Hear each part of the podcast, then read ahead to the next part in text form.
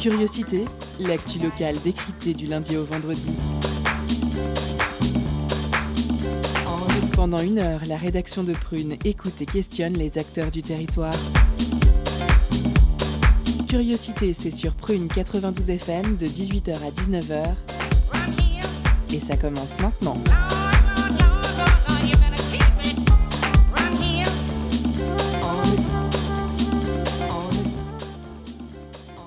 Bonsoir à toutes et à tous, bienvenue sur Prune 92 FM. Il est l'heure de votre émission Curiosité, aujourd'hui un peu spéciale, car on va parler élections départementales et régionales pendant une heure. Initialement prévues en mars, les élections régionales et départementales auront lieu les 20 et 27 juin prochains. Pour les départementales, il va s'agir de renouveler les 95 conseils départementaux français.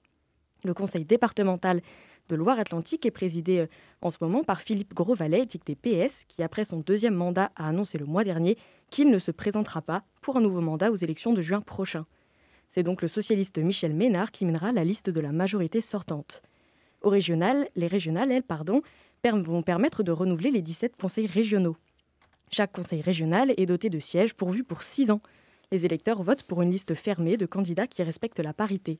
Le Conseil régional des Pays de la Loire est composé euh, actuellement de 93 conseillers régionaux suffrage universel. Euh, ils sont élus pardon, suffrage universel direct et il est présidé par Christelle Morancet, des Républicains depuis 2017. Alors aujourd'hui, on va se poser plusieurs questions. Quel est l'intérêt de ces élections?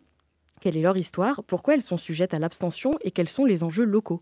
Pour en parler, on va recevoir Mathieu Boidron, docteur en histoire et chargé d'enseignement à l'Université de Nantes. Bonjour. Bonjour, merci de votre invitation. Et on a aussi euh, eu les explications de Gilda Tanguy, maître de conférence à Sciences Po Toulouse, qui va nous parler du modèle de gouvernance locale à la française. Tout à l'heure, on recevra aussi Anthony Torzek, journaliste à Médiacité, pour essayer d'y voir plus clair sur les enjeux locaux. Pour cette émission, je suis accompagnée de nos intervieweurs Gabi et Quentin.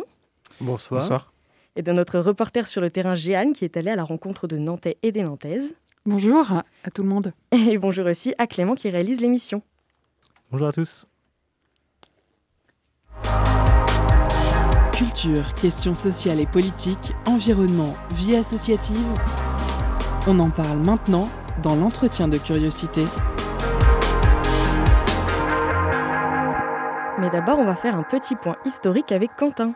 Ouais, je vais résumer un peu euh, très vite l'histoire des départements, les dates clés pour pas que nos auditeurs soient totalement perdus euh, dans nos prochains dialogues. Donc, euh, lors de la Révolution française en 1790, l'Assemblée constituante crée les départements français. Les élections sont créées quant à elles par la monarchie de juillet par la loi du 22 juin 1833. De 1833 à 2014, ce sont des élections cantonales. Les règles changent à partir des élections de 2015 pour devenir élections départementales. Les régions françaises telles que nous les connaissons sont en revanche beaucoup plus récentes. Elles sont en effet créées en 1956. Elles ne deviennent cependant collectivités territoriales qu'en 1982. Les premières élections se tiennent en 1986. Mais Mathieu Boidron, pourquoi cette multiplication d'échelles locales alors vous l'avez rapidement évoqué, les départements, c'est une euh, collectivité territoriale qui est ancienne, puisqu'elle remonte à la, Révolution française. Et euh, elle procède en fait d'une volonté de réforme euh, à l'époque qui est apparue nécessaire au, pouvoir qui change de nature, puisque même si nous sommes toujours en monarchie en 1789-1790, il ne vous aura pas échappé que la Révolution française est en cours. Il s'agit alors en fait de réformer euh, l'organisation territoriale du royaume pour notamment euh, percevoir plus facilement, plus aisément les, impôts, et aussi pour euh, rapprocher autant que possible les citoyens, les nouveaux citoyens qui émergent dans ce, dans ce paysage social et politique de, du corps politique, de l'institution politique. Et il a fallu effectivement attendre le XXe siècle pour voir émerger une nouvelle échelle territoriale, les régions, mais ce qu'il faut bien avoir à l'esprit, c'est que cette réflexion euh, régionaliste, elle est euh, bien plus ancienne, puisqu'elle remonte euh, à la fin du 19e, au début du 20e siècle. Il y a déjà à l'époque des débats assez intenses sur la nécessité ou pas de régionaliser, de, décentraliser, et de donner une forme d'expression différente à ces, à ces territoires. Et pourquoi est-ce que c'est que dans les années 80 que les, régions sont créées en, en, en collectivité territoriale? Il ne vous aura pas échappé que la, France est un pays euh, centralisé, euh, très centralisé depuis la Révolution. C'est aussi euh, une, des, motivations qui ont été à l'origine de la création du, département, puisque à l'origine, la Révolution voulait rapprocher les, citoyens de la décision politique. On crée, on des assemblées dans ces départements, mais qui seront très vite supprimées à partir de 1793. Et puis, l'Empire passant par là, on installe des représentants de l'État, des préfets, qu'on a toujours en place dans ces, dans ces départements, dans ces arrondissements avec les sous-préfets. Et, et, donc la, la, construction de, la France se fait depuis Paris, essentiellement. Et il faut effectivement attendre l'après-seconde guerre mondiale pour, pour voir une réflexion décentralisatrice véritablement aboutir. Comme je disais, elle est, elle est ancienne, elle, précède euh, cette, cette, mise en œuvre, mais euh, l'application ne, commence qu'à partir des années effectivement 80 euh, avec les lois de décentralisation que vous avez évoquées en 82 et en 83. Et comment est-ce que ça s'organise? Que des pouvoirs ont été enlevés au département lors de ces nouvelles lois de décentralisation? Alors, ce qu'il faut avoir à l'esprit, c'est qu'avant avant les lois de décentralisation, les départements euh, n'ont qu'assez peu de pouvoir finalement, puisque ce sont les préfets qui, mènent les débats, qui organisent les, délibérations et qui exercent une tutelle très forte et très étroite sur ces départements. Euh, les, lois de décentralisation suppriment la tutelle du, préfet et lui donnent un, contrôle de légalité a posteriori. Et euh, à partir de ce moment-là, effectivement, les compétences sont plus importantes.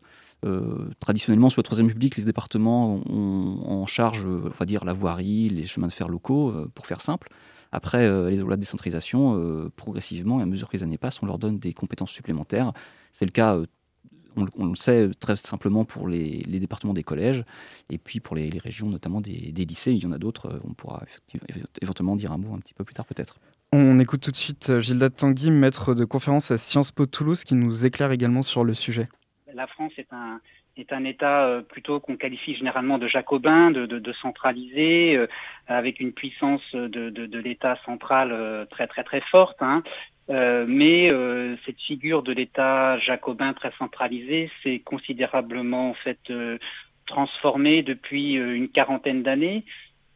sous l'effet d'un processus hein, de décentralisation très, très, très puissant euh, on peut dire que depuis l'acte 1, la décentralisation, c'est-à-dire au, début des années, euh, des années 80, les fameuses lois de fer, hein, euh, se sont succédées des réformes hein, plus ou moins importantes et qui ont profondément modifié les rapports entre l'État central et l'État territorial et qui ont considérablement renforcé les pouvoirs de l'État territorial, bah, notamment le, rôle des départements, le rôle des régions, d'une certaine façon peut dire que l'État territorial à la française hein, s'est euh, profondément euh, euh, transformé depuis une quarantaine d'années.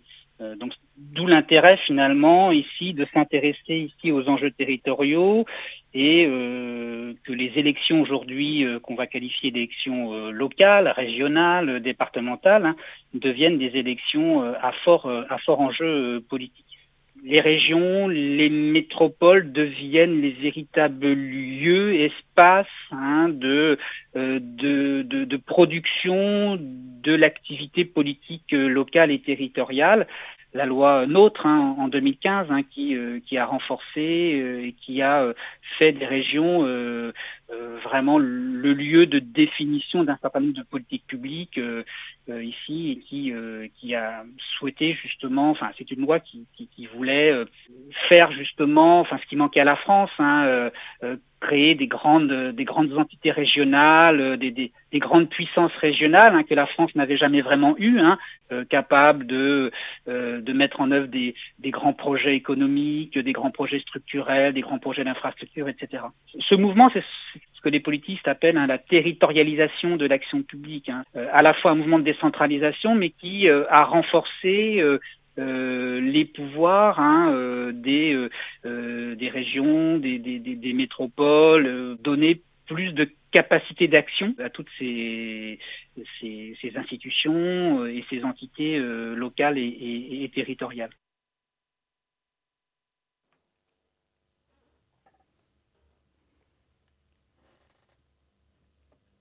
Dans la pastille que nous venons d'écouter, euh, Tanguy, euh, Gilda Tanguy pardon, présente la France comme un État jacobin. Qu'est-ce qu'un État jacobin, Mathieu Baudron?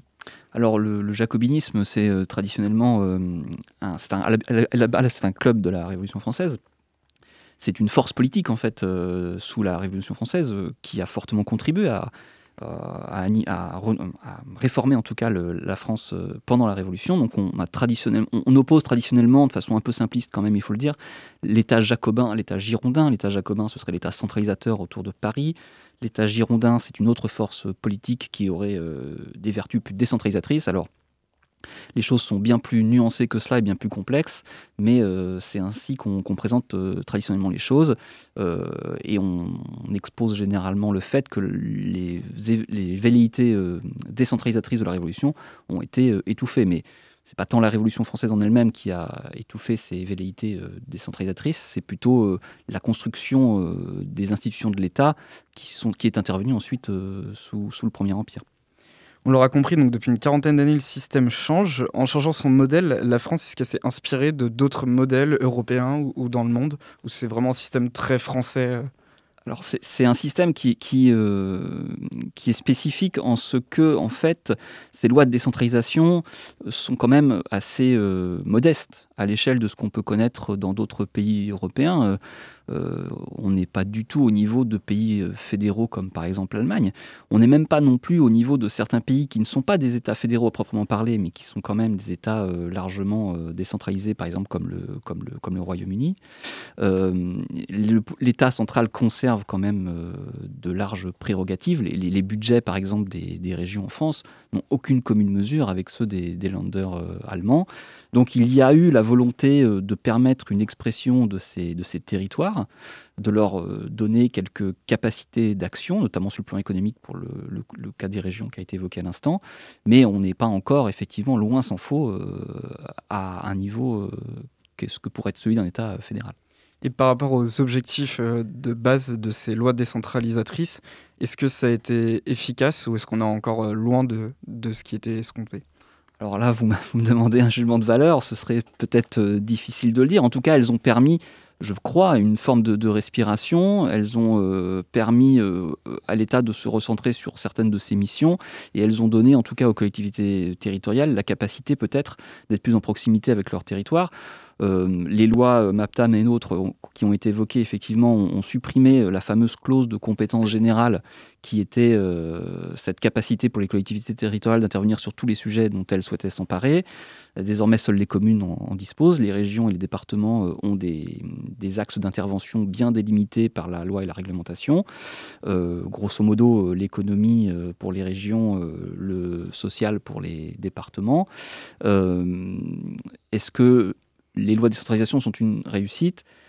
Je, pense qu'elles le sont partiellement, encore qu'on remet systématiquement le chantier sur le métier, puisque vous le voyez, depuis 82-83, euh, il y a systématiquement des réformes nouvelles qui interviennent pour euh, redéfinir et retravailler euh, cette, cette, expérience. On a aujourd'hui l'impression que les régionales ont pris le pas sur les départementales. Est-ce que c'est vraiment le cas? Alors, on a tendance à dire que les deux échelons d'avenir, c'est euh, le bloc communal, les intercommunalités, et euh, l'échelon régional. Ça paraît effectivement logique parce que euh, la France s'est largement métropolisée, donc il y a eu un fort exode rural, les, centres de décision politiques, économiques, institutionnels sont désormais dans les grande métropole de ce, territoire. Euh, et donc le département, effectivement, apparaît un peu vieillot, euh, mal taillé, euh, peu respectueux des identités locales. Hein. C'est effectivement un débat qu'on entend souvent. Alors on entend aussi un autre, un autre discours. Il y a effectivement des gens qui s'affirment comme fondamentalement départementalistes. Et à la lumière de la crise sanitaire, d'ailleurs, on a entendu un peu plus ces, ces départementalistes qui considèrent que le département, finalement, est un échelon de proximité utile et souple pour répondre aux enjeux posés par les, difficultés actuelles. Suite à la loi du 17 mai 2013, les élections cantonales deviennent élections départementales. Les règles changent également. Quel est l'objectif de ce changement? Alors le changement de nom, effectivement, il est apparu euh, nécessaire parce que euh, le citoyen avait du mal à quand même à considérer de, quoi il, s'agissait. Alors on peut, expliquer très simplement. On, a parlé d'élections cantonales parce qu'elles avaient lieu dans le périmètre du canton, qui était une subdivision du département, et euh, elles avaient lieu tous les trois ans. C'est-à-dire que tous les trois ans, on renouvelait l'Assemblée départementale, le Conseil général sous la Troisième République. Et puis, dans l'autre moitié des cantons, on élisait des conseils d'arrondissement, qui n'existent plus désormais, mais euh, il y avait ces deux élections en même temps, à deux élections différents au sein du département. Donc ça, c'était une appellation vieillie, qui n'avait plus lieu d'être, et on est revenu à, un terme plus simple, donc l'appellation d'élection départementale. ce qui change quand même, c'est que désormais les cantons ne sont plus représentés par un seul élu à l'Assemblée départementale, ils sont désormais représentés par un binôme d'élus, avec le souci de la parité, puisqu'il s'agit d'un homme et d'une femme qui assurent une stricte parité désormais dans les conseils départementaux. On écoute à nouveau un éclairage de Gilda Tanguy nombre de citoyens n'y font pas toujours attention, mais euh, euh, leur vie quotidienne, leur vie quotidienne, elle est, euh, elle est très très insérée, très liée à ce que font les départements, ce que font les métropoles, ce que font les régions. C'est-à-dire que même si le niveau national évidemment est un élément important, hein, les politiques publiques ou l'action publique menée par l'État, par le gouvernement est évidemment un, un élément important, mais on va dire que euh, les répercussions finalement de l'action publique, euh, elles sont liées euh, à l'espace où l'on vit. Et d'une certaine façon, on, dépend d'abord ou davantage des politiques qui sont menées à l'échelon local, à l'échelon régional, euh, en termes de d'infrastructures, euh, de, euh, de politique culturelle, de politique environnementale, de politique touristique, de politique industrielle. elles vont pouvoir justement hein, mettre en œuvre un certain nombre de d'actions publiques, de politiques publiques, se différencier les unes par rapport aux autres hein, en matière de transport, en matière d'accès d'accès au transport, en matière de gratuité euh, euh, d'accès à la culture, euh, de construction de lycées, de collèges, de, proximité ici avec divers services publics, etc. Donc on voit bien que le, guichet quand même ici, bah, c'est pour le citoyen, c'est quand même la proximité, la commune, la région, le, département, et que d'une certaine façon, les politiques publiques euh, menées à l'échelon ou dans les échelons territoriaux ont un impact direct sur la vie quotidienne des citoyens. Euh, d'une certaine façon, d'où la nécessité finalement de s'intéresser un peu euh, et de prendre un peu de temps pour, pour s'y intéresser et, pour, et pour aller voter. Si d'une certaine façon il fallait voter à une élection, bah, les élections départementales, régionales sont des élections très très importantes parce que c'est là que finalement les politiques publiques vont avoir le plus d'impact sur, euh, sur les citoyens, en tout cas dans leur environnement, euh, dans immédiat. Les règles des élections régionales ont changé plusieurs fois. Première règle dans la loi de 1985, puis changement en 99, puis de nouveau en 2003. Ça ne traduit-il pas une certaine difficulté d'appréhension de ces élections au sein même des différents exécutifs? Alors, on, on a un peu tâtonné sur les modes d'élection pour les régionales, c'est-à-dire que lorsqu'on a adopté les lois de décentralisation et qu'on a mis en œuvre les, régions, donc la première élection eu lieu en 86, vous l'avez rappelé, euh, on avait euh, un système euh, électoral qui ne permettait pas de dégager des majorités nettes. C'est-à-dire qu'on s'est retrouvé très vite dans les années 90 à avoir des, exécutifs euh, régionaux, notamment à droite, qui étaient euh, élus et qui devaient gérer aussi en, lien avec le, Front National, ce qui posait un, problème politique euh, important. Et donc on a réformé le mode de scrutin en, en 99 et, 2003 pour permettre de dégager des majorités plus nettes, avec notamment une prime majoritaire qui permet d'assurer à la liste qui arrivait en tête une majorité euh, confortable qui lui permet d'éviter ce genre de, ce genre de, configuration. Euh, je pense que désormais, on est quand même arrivé à un système qui est euh, assez, solide. On a désormais un, scrutin de liste à, deux tours qui, qui est assez traditionnel d'ailleurs dans, notre pays et qui permet, là, en l'occurrence, l'expression des différentes forces politiques, tout en assurant voilà, un, un exécutif, enfin une assemblée régionale qui soit à peu près cohérente. En 2015, une nouvelle loi, la loi NOTRe, euh, redécoupe les régions et leur donne de nouveaux champs d'action. Pourquoi cette nécessité de réformer encore euh, à nouveau?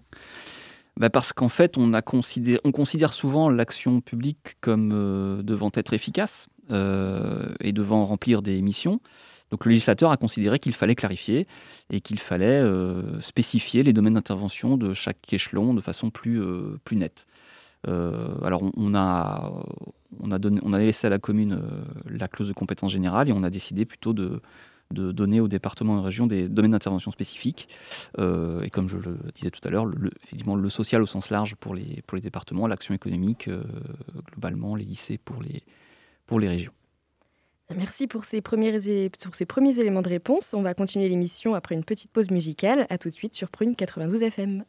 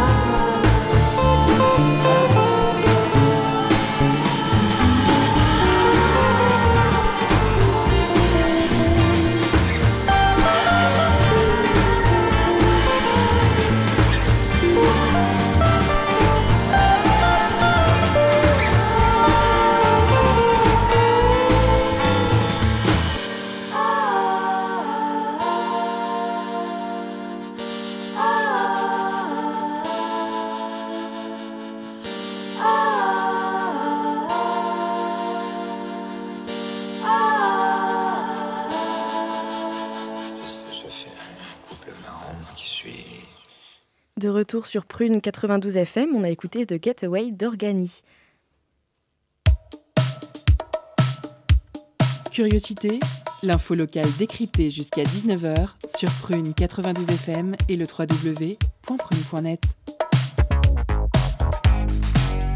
De retour dans notre émission spéciale élection. Alors maintenant, on va aller un peu du côté des électeurs, ou plutôt non électeurs. Avec Jeanne, on est allé à la rencontre des Nantais et des Nantaises à Gralin. Oui, les, électeurs semblent désintéressés, peu concernés. Ces élections sont souvent sujettes à une abstention importante. Pour prendre la température, on est allé interroger les Nantais sur les prochaines élections.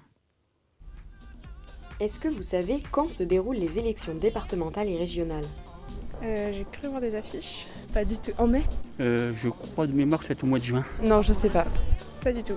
Pas exactement, c'est au mois de juin si j'ai bien compris, mais pas les dates exactes. Non, pas du tout. Je m'en rappelle pas. Est-ce que vous savez à quoi elles servent? Non, enfin, pour aller voter quoi. Pour élire des gens pour nous représenter, après à part ça... Euh. Bah, si je me trompe pas, c'est pour tout ce qui est. En fait, c'est, c'est comme pour la mairie, mais sauf qu'au lieu d'être sur la ville, c'est sur la région, quoi. en gros. Je crois qu'ils en, ils en ont un peu plus depuis les lois de décentralisation. Non, pas vraiment. Je pense que c'est des élections justement qui sont importantes pour, bah, pour avoir au sein de, enfin, sur, sur ouais, d'un point de vue local en fait des mesures qui sont prises bah, de manière très ciblée. Quoi. Euh, bah, je sais que le président de la région et, et les gens autour s'occupent justement de la région, des, de, je sais pas, peut-être des lycées, peut-être des universités, peut-être des routes, euh, tout ça, de pas mal de choses, de, l'infrastructure. Après, euh, je ne connais pas tout. Hein. Vous avez prévu d'aller voter? Euh, Je ne suis même pas inscrite sur les listes électorales de Nantes. Ah oui, oui, oui, oui, sans problème, oui. Ça, Là-dessus, il y aura de questions que je vote pas. Alors oui, mais je ne sais pas du tout encore pour qui. Oui, je pense que je vais aller voter. Oui, je vais sans doute voter, mais je ne sais pas pour qui. Vu le peu de déco médiatique qu'il y a, ça n'incite pas à y aller de toute façon. On n'est absolument pas informé sur les programmes, sur euh, qui se présente. Euh, pour l'instant, euh, rien du tout. Et même à la télé, je vous avoue, on en parle, on en parle comme ça. mais autrement, Ici, euh, j'ai rien vu passer, même à la télé, ils ne parlent pas de la région, euh, euh, de, notre région, quoi. Donc, je vous avoue que pour l'instant, non, c'est le flou artistique complet. Si j'essaye d'être vraiment honnête, je dirais que c'est un peu compliqué parce que je sais qu'il y a eu une décentralisation du pouvoir, qu'il y a des responsabilités qui sont données plus localement. Mais en même temps, on voit comment j'ai l'impression que euh, ce pouvoir-là est peut-être bafoué et qu'on voit qu'il est on n'a pas l'impression qu'il y en ait vraiment. Au final, on peut le voir parfois à l'échelle d'une ville. Mais j'irai quand même voter si euh, je vois que ça m'intéresse. Mais de toute façon, je, vais voter à chaque fois, alors je ne vois pas pourquoi je n'irai pas. Comment vous allez faire votre choix bah, Je sais pour qui je vote, donc euh, bon, je vais lire les programmes par, par acquis de conscience, mais je sais pour qui je joue, c'est clair. Bah, j'ai des sensibilités déjà, du coup je pense que je vais regarder quand même un peu autour, mais je sais que je vais me concentrer euh, sur un petit segment euh, des, des, candidats. Quoi. Je ne l'ai pas encore fait, mais je vais, je vais lire les programmes et puis après, euh, je, ouais, je verrai après aller vers les préférences politiques, oui. En fait, être un bon citoyen, ça ne veut pas dire être quelqu'un qui vote. Et et donc faire ce, comment dire, savoir se positionner en étant honnête envers soi-même, en étant honnête avec la situation, c'est pas simple. Et je pense que c'est un travail qui sera permanent de voir qu'est-ce qui est le plus important. À un moment, est-ce que ça va être de voter, même si on sait qu'on n'est pas d'accord avec ça, qu'on refuse ça, mais qu'on veut voter parce qu'on veut que, on veut limiter la casse. Je pense qu'il y en a beaucoup qui font ça pour limiter la casse, mais euh, chaque choix qu'on fait, voter ou pas voter, il va avoir des incidences et c'est compliqué de être en accord avec ce choix-là. Merci pour ce micro-trottoir. On a été rejoint par Anthony Torzek, journaliste à Médiacité, qui va nous parler dans la troisième partie de l'émission des enjeux locaux de ces élections. D'abord, je vais me tourner un petit peu euh, vers Mathieu Boidron. Euh, est-ce que vous avez entendu bien le, micro-trottoir? Qu'est-ce que ça vous évoque? Est-ce que ça vous étonne, ces réponses? Non, pas spécialement. C'est effectivement la question de l'abstention, c'est une question qui est travaillée, dont on sait qu'elle est euh, de plus en plus forte et, importante. Euh, ça reflète un sentiment général. Et puis, faut bien dire aussi que cette année est un peu particulière. Le contexte épidémique n'incite sans doute pas les gens à, regarder cela de très près. On, s'en est d'ailleurs aperçu lors des dernières municipales où l'abstention, pour le coup, pour des municipales, avait été bien plus forte qu'à l'accoutumée. On se trouve aussi dans une sorte de paradoxe entre plus de pouvoir accordé euh, aux collectivités territoriales, mais une représentation encore très centralisée du pouvoir, comme nous l'avait expliqué Gilda Tanguy.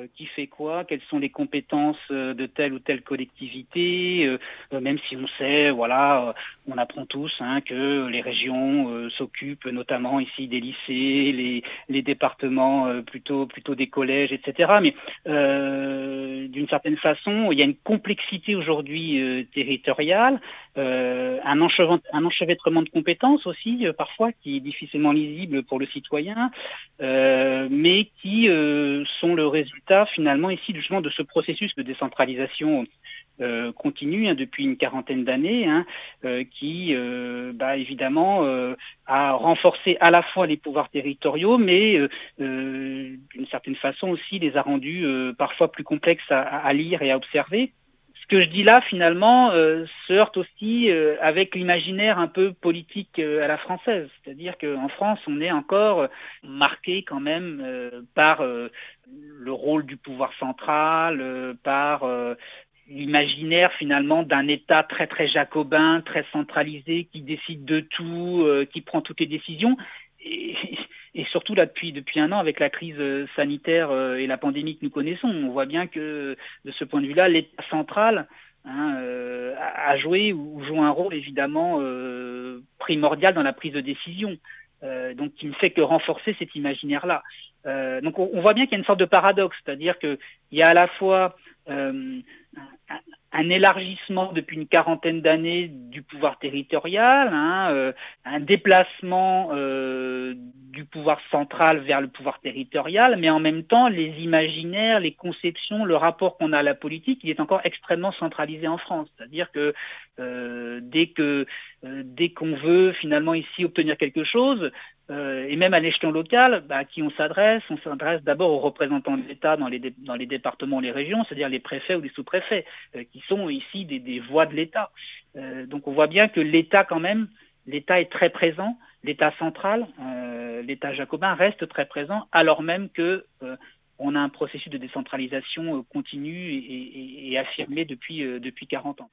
finalement, ces élections, bah, elles sont toujours vues euh, par le citoyen comme des élections un peu secondaires, euh, parce que euh, le citoyen pense que bah, le, pouvoir suprême, il, se fait à Paris, il se fait à l'Élysée, il se fait à Matignon, voilà. Ce sont plutôt des élections où l'abstention est forte, parce que justement, le citoyen a d'une part souvent du mal à, à comprendre les enjeux de ces élections. Hein. que fait une région Que fait un département euh, Que fait une commune Que fait, une métropole hein.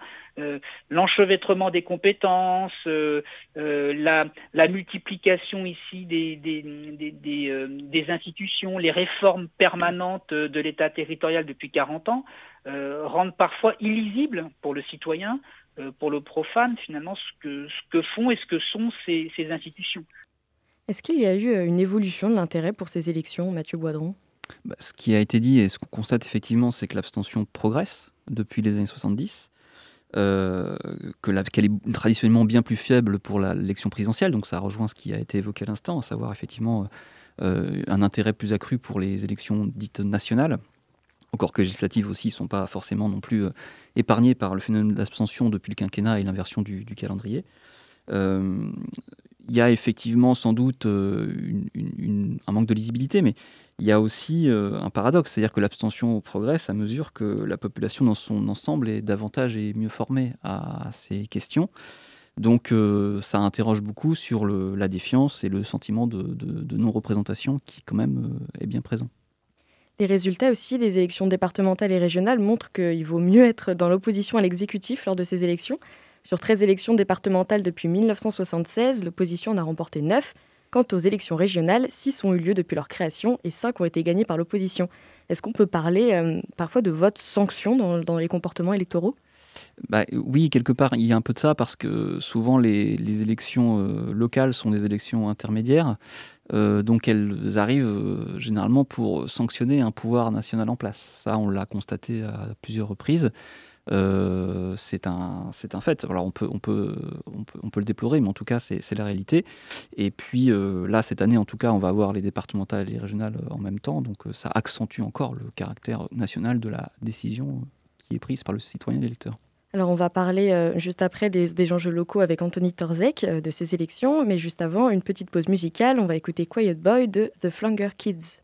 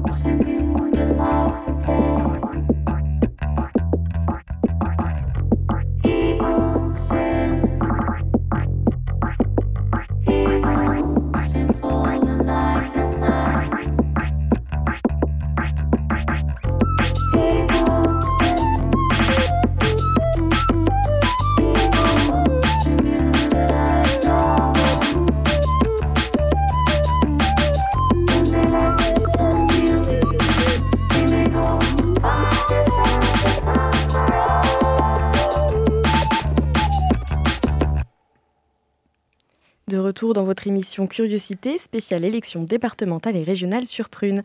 Et comme je disais euh, tout à l'heure, Anthony Torzek nous a rejoint pour parler des enjeux locaux de ces élections et c'est Gabi qui va faire l'interview.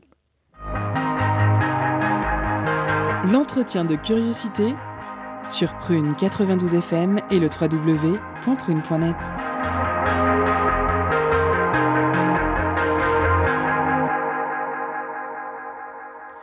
Bonsoir Anthony Torzek. Bonsoir Gabi. Alors, euh, lors de ces élections départementales, Philippe Grosvalet, président sortant, a annoncé à la surprise générale qu'il ne serait pas candidat à sa réélection. C'est donc Michel Ménard qui se présente euh, pour représenter les socialistes. Pour ce qui est des élections régionales, même si elle ne s'est pas encore déclarée officiellement euh, candidate à sa réélection, Christelle Morancet des Républicains sera très probablement candidate à sa propre succession. les candidats, cependant, n'ont pas encore beaucoup communiqué sur leur programme. Est-ce qu'on peut tout de même deviner les grands enjeux qui vont présenter ces élections? Alors, il faut dissocier d'abord les départementales des, régionales. Pour le moment, pour les départementales, on ne peut pas dire que l'on soit gavé d'informations. Hein. Euh, euh, chacun, euh, les seules infos qu'on a pour l'instant, en tout cas sur les réseaux sociaux, ce sont les candidats qui vont à la préfecture pour déposer leur liste ou déposer leur candidature, pardon. Bon, l'information est très intéressante, mais il va falloir aller au-delà de, de, cela. je crois que les conditions sanitaires vont faire que cette campagne va être exceptionnelle par le fait que qu'ils ne pourront pas aller sur le terrain. Il euh, faut bien dire que pour beaucoup de candidats, euh, ça les arrange. Hein. Euh, on, a, on, a des, on, a, on est sur des élections où effectivement, essayer de sensibiliser les citoyens, c'est pas toujours facile. Et expliquer les compétences de, la région, du département, à quoi ça sert, etc. On l'a dit, je crois, au cours de l'émission, c'est quelque chose de difficile. Et, donc pour les candidats eux-mêmes, c'est compliqué. Euh, pour les régionales, c'est un peu différent puisque on a euh, des, têtes de liste qui ont commencé euh, déjà à, débattre, en tout cas par les réseaux pour l'instant ou par l'intermédiaire des, médias. On ne peut pas dire que véritablement des, grands débats se, dégagent aujourd'hui, en tout cas pas sur les compétences majeures des, collectivités. C'est peut-être ça qui est euh, plus dommageable, puisque euh, on pourrait débattre des, vrais sujets euh, sur les vrais euros qui seront dépensés dans, les mois et, les années à venir. Pour le département, tout ce qui concerne le social en particulier. Et puis pour la région, c'est l'économie, la mobilité, les lycées, des questions très importantes. Mais je ne suis pas sûr qu'on soit sur ce terrain-là dans les jours à venir. Euh, vous l'évoquez, on a commencé à parler de certains enjeux qui ne dépendent pas forcément de la région. Euh, parmi les enjeux importants, cependant, on retrouve l'écologie, euh, un domaine bien connu d'au moins trois candidats. Mathieu Orphelin, candidat Europe Écologie Les Verts, Guillaume Garot, ancien ministre de l'agroalimentaire, et François de Rugy, ancien ministre de la transition écologique. quelle place peut et doit prendre l'écologie dans cette campagne? Étonnant, c'est que pour l'instant, on a affaire à que des écologistes en tête de liste, puisque Christelle Morancet, bon, qui n'est pas encore candidate, mais qui a créé quand même son association de financement euh, de la campagne, euh, se présente euh, comme la première écologiste de, de la région. En tout cas, s'est présentée il y, a, il y a quelques années lorsqu'elle est arrivée à la tête de la région. elle a, je crois, essayé d'aller dans cette direction-là avec un plan assez important sur la qualité de l'eau notamment, euh, qui avait été, la, à mon avis, hein, la grosse défaite euh, des, socialistes et des Verts lors des précédents mandats. Euh, ensuite, on a François de Rugy, ancien Europe Écologie Les Verts, devenu REM, et évidemment ancien ministre de l'écologie. Guillaume Garot, qui aussi joue cette, cette compétence écologique, et même, même Hervé Juvin, le candidat du Rassemblement national, qui est une euh, une vraie tête euh, sur cette question-là, auprès d'en tout cas de, Marine Le Pen, puisque depuis des années, euh, il, oriente sur la question de, l'environnement, a créé également son parti sur ces, questions-là. donc l'ensemble des candidats sont sur, sur cette compétence. Euh, qui n'est pas une compétence majeure de la région, hein, ça faut, bien le dire, euh, qui est d'ailleurs une compétence qui euh, se frictionne avec celle de l'économie, puisque comment concilier l'économie et l'environnement, ça reste toujours une question qui est, sensible. On l'a bien vu avec des dossiers médiatiques comme par exemple l'installation d'Amazon sur le, le sud du département de Loire-Atlantique. Euh, néanmoins, euh, les candidats euh, savent pertinemment que c'est une, une question qui aujourd'hui fait partie des, préoccupations majeures des, Français et donc forcés d'en parler, même si, je rappelle, ce n'est pas une compétence principale de la région. Bah, d'ailleurs, vous l'évoquiez justement, cette plateforme de logistique XXL à Montbert, au sud de Nantes, de la construction Amazon. Alors, ça passe sans rappeler le dossier en 2015 qui était celui de Notre-Dame-des-Landes, qui était à l'époque défendu par François de Rugy, hein, alors ministre de la Transition écologique. Est-ce que cet élément qui pose des dissensions entre les candidats peut être un élément de, campagne? Ah, Ça pourrait être, enfin moi personnellement en tant qu'observateur de la vie politique, je trouverais que c'est un exemple intéressant euh, sur lequel on pourrait débattre, euh, parce qu'évidemment c'est un modèle de société qui est derrière euh, Amazon. ce projet est particulièrement porté par le président de la communauté de communes de, ce secteur, qui est lui-même LR et proche de, Christelle Morancet. Donc la droite forcément va être enclin à, se positionner clairement sur, sur ce projet. Et puis, euh, bah, je crois que c'est un projet qui peut euh, mettre en difficulté les socialistes. Bon, les euh, Europe Écologie Les Verts, Mathieu Orphelin, je crois que c'est exprimé très, très largement là-dessus. Mais c'est une question, moi, qui me semble intéressante parce que non pas que tout va tourner autour de ce projet-là en particulier, mais c'est un exemple sur lequel on peut réfléchir ensemble sur quel modèle de société nous voulons. Euh, la région Pays de la Loire, comme la Bretagne, sont deux euh, régions assez spécifiques, puisqu'il y a justement euh, ces problèmes avec les associations de réunification de la Loire-Atlantique à la Bretagne. ces dernières profitent des élections pour interpeller les candidats sur cette question. Dernièrement, plus de 105 000 signataires demandaient une, une consultation au sujet de la réunification. Et le 5 juin prochain, une manifestation est prévue à Redon. Euh, est-ce que les candidats se sont positionnés sur la question déjà? Alors oui, euh, ils se sont positionnés, mais euh, la plupart du temps, soit pour dire qu'ils sont complètement hostiles à ce rattachement de la Loire-Atlantique à la région Bretagne, c'est le cas par exemple de Christelle Morancet, ou pour dire, bon, pourquoi pas une consultation des citoyens, c'est le cas de euh, de Mathieu Orphelin, par exemple. Euh, François de Rugy, je crois, est, sur la même longueur d'onde aussi. Euh, Guillaume Garot aussi. On, veut bien écouter les citoyens. Alors après, quand on leur demande est-ce que vous-même vous êtes prêt à, militer pour ce rattachement, là forcément, c'est difficile pour un candidat qui souhaite être président d'une région, de lui demander de démanteler la région. Il faut être, aussi clair. Voilà pourquoi certains politiques, euh, je voyais ça aujourd'hui en particulier euh, sur Nantes, euh, une Asilis Gouès par exemple, qui est élue à la mairie de Nantes dans l'équipe La Majorité, va se présenter comme conseillère régionale en région Bretagne. C'est assez étonnant. et sa stratégie, bonne ou pas, ça c'est après aux citoyens de la définir, mais sa stratégie c'est de dire euh, c'est en étant dans euh, la région d'à côté qu'on va pouvoir influencer davantage, plus qu'en étant dans la région des Pays de la Loire qui, a priori, est acquis au non-rattachement, donc il n'y a rien à faire. Euh, donc ça peut être une stratégie qui est bonne, j'en sais rien, c'est à voir, mais je crois que sur cette question-là, la question va être très rapidement posée si, si on l'aborde pendant les, les régionales il est forcé de constater que euh, les, candidats seront forcément contre euh, ce, rattachement. Mais est-ce que pour les départementales, le sujet ne se pose pas Si, pour les départementales, plus. vous avez raison, absolument. Euh, après, je ne suis pas sûr que ça fasse partie des, des grands sujets de préoccupation. C'est un sujet de préoccupation pour une partie euh, de la population qui, euh, qui, est plutôt militante. Euh, c'est un dossier qu'il faut entendre, mais les compétences du département sont beaucoup plus larges que ce simple sujet. Quand je dis simple, c'est un, un des sujets. Hein. ça ne veut pas dire qu'il est, à évacuer, hein, mais que ce simple sujet du rattachement. Euh, aux dernières élections régionales, le Front National avait fait un score étonnant de 21,5%, une tendance qui tend à se confirmer au vu du premier sondage euh, qui donne Hervé Juvin entre 16 et 19%, euh, des scores que ne font pas les candidats d'extrême droite lors des autres élections locales. comment expliquer cela? Ah, bah alors là, c'est une bonne question que vous me posez là. je vais essayer d'y répondre malgré tout par le fait peut-être que, euh, ça vous allez peut-être pouvoir me, répondre, euh, l'historien qui est à côté de moi, euh, je crois que sur l'ouest de la France, le, vote de l'extrême droite ou de la droite radicale, ça dépend comment vous l'appelez, était plutôt faible par rapport aux autres régions françaises. Et là, en fait, j'ai l'impression qu'on arrive à, rattraper, entre guillemets, les taux que l'on a sur les autres régions. Donc voilà pourquoi euh, ce, vote euh, augmente. Enfin, il me semble que j'analyserai en tout cas comme ça. Je suis pas sûr que ce soit. Euh, voilà, un, vote qui soit peut-être plus volontaire que les autres régions. Mmh.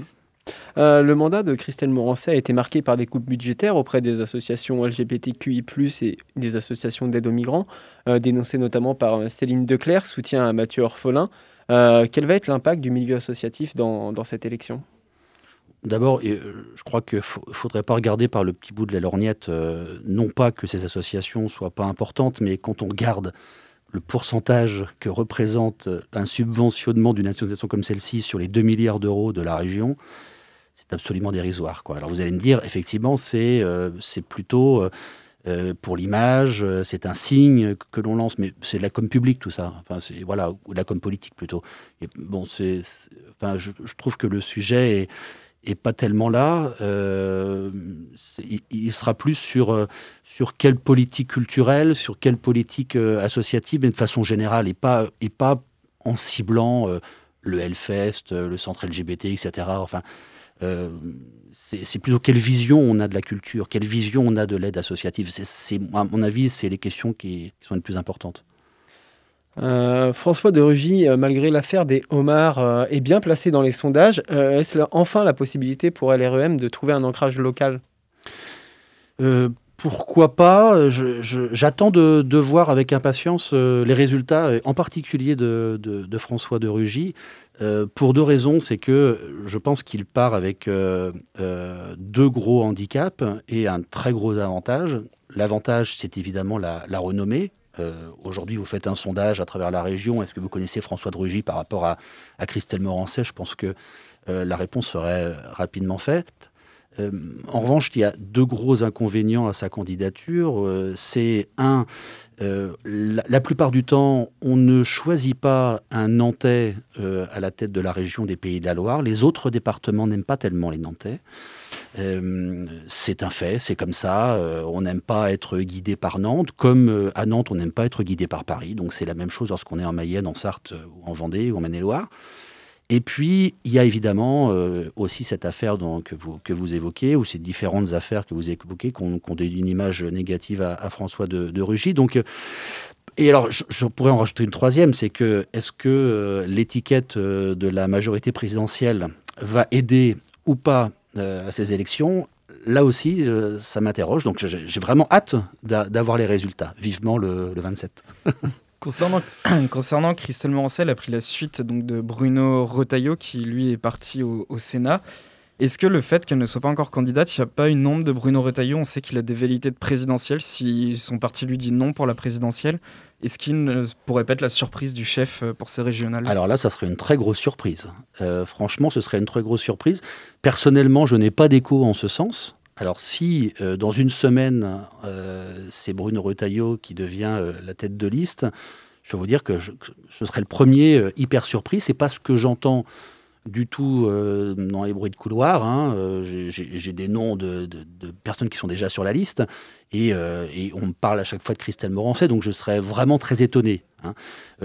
en plus, je pense que ça serait difficile pour, pour Bruno Retailleau d'expliquer que il a laissé la place à, une femme et il l'a bien fait savoir en disant que voilà, c'était aussi une, un, clin d'œil qui faisait à l'histoire de laisser une femme à la présidence de la région des Pays de la Loire et de revenir et prendre la place, bon, ce serait compliqué d'expliquer ça ensuite. Donc euh, je, n'y crois pas, mais euh, en politique, il faut être prêt à tout. Euh, dans le micro-trottoir, nous avons pu entendre que les gens ne se sentent pas assez informés sur les tenants et aboutissants de ces échéances politiques. Comment, en tant que journaliste, vous faites pour informer les gens dans cette campagne où on navigue à vue? C'est très compliqué. alors pour pour un réseau de radio, je suis en train de travailler actuellement sur euh, les différentes compétences euh, des départements et, de la région pour expliquer justement à quoi servent. Je pense que notre rôle de journaliste, c'est surtout d'aller dans cette direction-là. Euh, c'est d'expliquer les compétences et surtout les expliquer de façon très concrète sur qu'est-ce que ça change, toi, dans ta vie, euh, le, le, rôle de, la, région ou le département. Que lorsque tu prends le TER, euh, ben, c'est la région qui paye. Lorsque tu vas au lycée, euh, c'est la région qui paye. Lorsque tu reçois le RSA ou une aide d'autonomie en personne âgée, c'est le département qui paye. Des choses comme ça très concrètes pour expliquer que ben, dans la vie de tous les jours, en fait, vous êtes accompagné par le département et la région. Donc je pense que c'est le rôle premier des médias de, de faire ça. Puis ensuite, le deuxième rôle, c'est euh, de faire un bilan euh, du mandat qui vient de se passer, que ce soit au département et à la région, essayer d'en tirer euh, les premiers bilans sur ce qui a marché, ce qui a moins marché, et puis d'expliquer ensuite les différentes lignes politiques des, candidats et pas uniquement justement par le petit bout de la lorgnette avec tel ou tel sujet? Est-ce qu'il faut faire un débat entre les, candidats euh, Est-ce qu'il faut euh, subventionner euh, tel festival? Non, c'est plutôt quelle direction on donne à, l'économie. quelle économie pour demain pour la région des Pays de la Loire quel, environnement quel, quel mode de circulation? Quel mode de transport? Enfin, voilà. Bon, le problème, c'est que entre guillemets, excusez-moi l'expression, mais tout ça, c'est pas sexy. Donc, donc, comme il faut vendre du papier, de l'image ou du son, eh bien parfois on est contraint euh, de partir sur de, la petite info qui va être émotionnelle, qui va être euh, bien vendeuse. Mais je ne suis pas sûr qu'on fasse grandir euh, les lecteurs avec ça. Très bien, merci beaucoup pour cet éclairage. Alors au-delà des politiques locales, Gilles Tanguy nous avait aussi expliqué qu'il y a un enjeu stratégique pour le national hein, derrière ces élections quand vous êtes présidente ou président d'une région, vous avez beaucoup de pouvoir. Hein, euh, euh, le, voilà, donc vous avez presque plus de pouvoir en étant président ou présidente de région qu'en étant euh, ministre ou ministre délégué d'un gouvernement où vous êtes, voilà, finalement ici peu peu visible. on voit bien que la région, le pouvoir régional devient un lieu quand même où on peut euh, développer euh, un certain nombre de projets. Euh, on peut aussi, bien évidemment, utiliser l'espace régional comme un tremplin vers une carrière politique nationale. Hein. Bah, l'élection ici à la tête de la région, leur réélection à la tête de la région, hein, constitue un point de passage presque obligé vers une candidature éventuelle, hypothétique, mais en tout cas, elle ne l'est plus pour Xavier Bertrand, mais, mais, à la présidentielle. Hein. donc, montrer qu'on agit dans sa région, euh, euh, montrer qu'on a eu des résultats euh, dans sa région en matière d'attractivité économique, en matière industrielle, en matière de lutte contre le chômage, etc. Bah, c'est aussi montrer qu'on a des capacités à agir pour le national. donc on voit bien qu'aujourd'hui, voilà, la région est devenue un, un lieu important euh, à la fois pour les acteurs politiques, hein, euh, parce qu'ils peuvent montrer, visibiliser leur action, euh, montrer qu'ils sont en capacité d'eux hein, d'agir. D'une certaine façon, hein, le, curseur a un peu changé. voilà il y a encore 25, 30 ou 40 ans, il, fallait, il fallait quand même plutôt être dans, dans les espaces politiques nationaux, à l'Assemblée nationale, au Sénat, dans les gouvernements, hein, pour, pour faire carrière, même si ça reste en partie vrai. Hein. Mais aujourd'hui, bah, être à la tête d'une grande région ou d'une grande métropole, c'est presque aussi important, sinon plus important, que d'être euh, un ministre un peu ou une ministre un peu obscure dans, un gouvernement. Euh, quand vous êtes euh, à la tête d'une région ou d'une grande métropole, hein, vous, pouvez, utiliser justement, enfin c'est une expression qu'on emploie souvent, vous pouvez utiliser cette région cette métropole comme un laboratoire hein, qui vous permet d'innover, éventuellement de tester un certain nombre de réformes, d'idées. Hein, et de mettre, euh, de mettre en œuvre à l'échelon, à l'échelon local ou territorial ici ces idées hein, et de montrer euh, d'une certaine façon à la, à, la population, aux citoyens que vous êtes en capacité d'agir. Hein. Ce sont des, des, présidents et des présidentes de régions, des, des maires de grandes métropoles qu'on qualifiera de, de, maires, de présidents euh, bâtisseurs, entrepreneurs et qui justement cherchent aussi à, à imprimer, à imprimer une marque euh, une marque politique, une, à laisser une trace. Cette année, on a l'impression que les régionales vont servir de lampe de lancement pour les, présidents, de lancement, pardon, pour les présidentielles l'année prochaine. Je pense à Xavier Bertrand, déjà candidat aussi à la présidentielle 2022, Valérie Pécresse qui a également des velléités, Julien Bayou qui est candidat aux primaires d'Europe Écologie et Vert, toujours pour les présidentielles, ou encore une union de la gauche en Haute-France qui s'est peut-être précurseur d'une union de la gauche au national. Est-ce que Mathieu Botron, cela a toujours été le cas?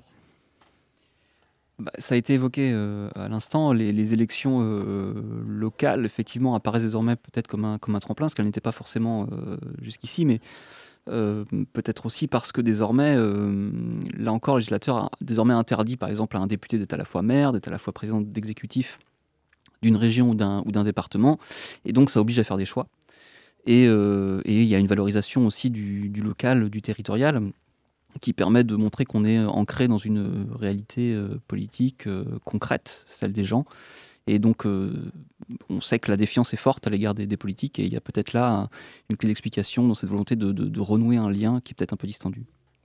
Moi, pour terminer, je voulais aussi demander rapidement à Anthony Torzek s'il y a une réflexion des journalistes, ou en tout cas à Médiacité, sur l'impact de la médiatisation justement de ces actions locales sur les stratégies politiques au niveau national. Euh, non, enfin, on n'a pas, on n'a pas évoqué cette question-là. C'est une bonne question. On ne manquera pas de le faire. Très bien, donc euh, à, méditer. Euh, chères auditrices et auditeurs, c'est la fin de notre émission Curiosité. On rappelle que les élections départementales et régionales auront lieu les 20 et 27 juin prochains et vous avez jusqu'au 14 mai pour vous inscrire sur les listes électorales.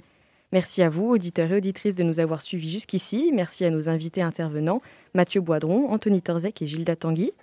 Merci. à vous. Merci à Gabi, Quentin, Constance et Jeanne pour la préparation de l'émission. Merci. merci. Et merci à Clément à la réalisation. Avec plaisir. Vous pouvez réécouter cette émission en podcast sur le site internet de Prune, www.prune.net. Juste après, c'est le Labo des Savoirs, alors restez sur les ondes de Prune.